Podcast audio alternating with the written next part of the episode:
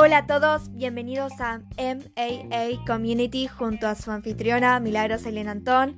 A los ya pasado 30 minutos de las 7 pm del día miércoles, vamos a adentrarnos a la historia de Operación Masacre, escrita por Rodolfo Walsh.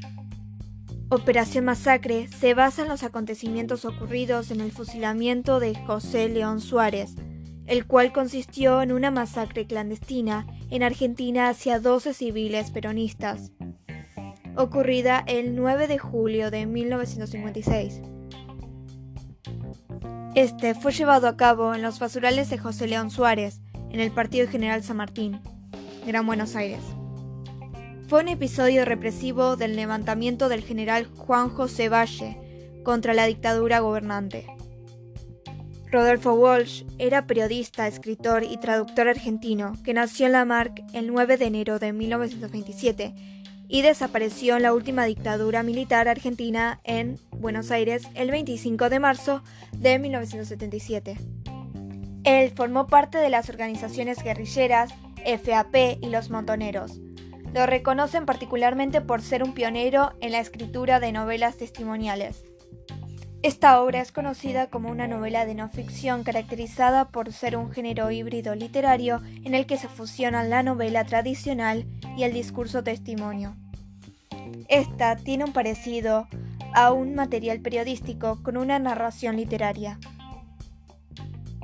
Estamos acá para analizar y hablar de un testimonio de un sobreviviente en concreto de este trágico día, el de Horacio Diciano.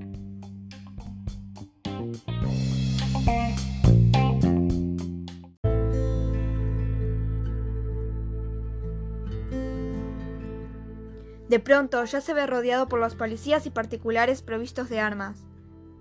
Todo sucede demasiado rápido. Don Horacio retrocede espantado y levanta los brazos con la bolsa que le es arrebatada.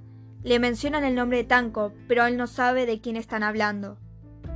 Lo empujan al no obtener respuesta y hacen la misma pregunta, pero esta vez dirigida a Junta. Este no responde y es recibido por un puñetazo. Los dos son retirados del lugar, introduciéndolos en un automóvil de la comisaría de Florida.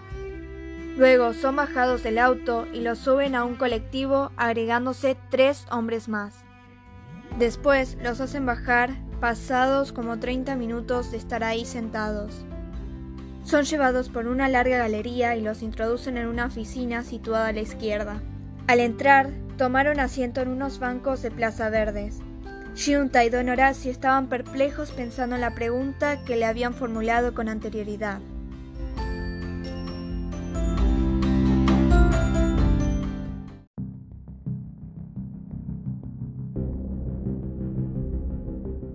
De repente le pregunta al oficial si son detenidos políticos y les avisa que se armó la revolución y no hay comunicación con La Plata. Finalmente empieza el interrogatorio. Hacía mucho frío y les tuvieron que entregar sus pertenencias. Los hacen salir a la calle luego de un tiempo y suben a un camión. Todos creían que los llevaba La Plata. De golpe, el chofer se descompone, por lo que Benavides se ofrece manejar, pero no le hacen caso y siguen su trayecto. Cuando el camión se detiene, les piden que bajen seis. Horacio es el primero en acatar la orden. Se encontraban en un camino de asfalto. Al parecer ese no era el sitio, ya que los hicieron volver a la camioneta para continuar con su camino. Pasan 30 minutos y vuelven a repetir la acción. Los arrean hacia un basural, con la luz de la camioneta enfocándolos. Baja Rodríguez Moreno con una pistola en la mano. Don Horacio pudo abrirse en la dirección opuesta. Se tuvieron que poner de frente y codo con codo. Al pasado un tiempo, todos empiezan a correr tras la distracción de los policías a causa de un disparo, lo que provoca que ordenen dispararles. Diciano se zambulle, da dos vueltas sobre sí mismo y se queda inmóvil haciéndose el muerto. Escucha los proyectiles que iban destinados a Rodríguez por arriba de su cabeza. Uno pica muy cerca de su rostro y lo cubre la tierra. Otro le perfora el pantalón sin herirlo. Sigue sin moverse tendido de boca con las manos en el suelo a la altura de los hombros. Sus anteojos siguen intactos. Ha oído todo y ya no piensa. Está lleno de miedo y había perdido la noción del tiempo. En un momento logra escuchar las campanas de una capilla próxima. En el instante que hubo silencio, escucha el rugido de un motor. Se da cuenta que es de la camioneta poniéndose en marcha, por lo que decide ponerse de pie. De repente, un tiro se oye dejando un gran silencio de nuevo. Don Horacio comprende que están ultimando a los que dan señales de vida. La camioneta se acerca y lo alumbra apuntándolo en la nuca. No se mueve. El tiro no le llega, escuchándose nuevamente el motor haciendo que la luz desaparezca. Al saber de su lejanía, vuelve a respirar despacio sin enterarse de cuánto tiempo estuvo haciéndose el muerto al darse cuenta de que estaba amaneciendo. Se puso de pie y corriendo se dirigió hacia la capilla de las campanas que escuchó anteriormente. Estaba entumecido.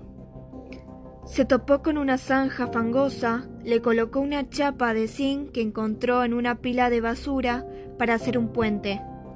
Se internó en el pueblo y tomó el colectivo número uno hasta Liniers, en donde entra a un bar y pide un café doble y una caña doble.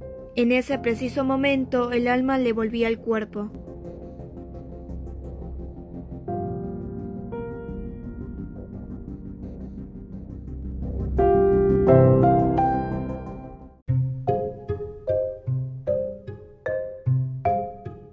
Estuvo cuatro meses oculto y volvió a su casa de Florida. Además, estuvo esforzándose en mantener a su familia económicamente.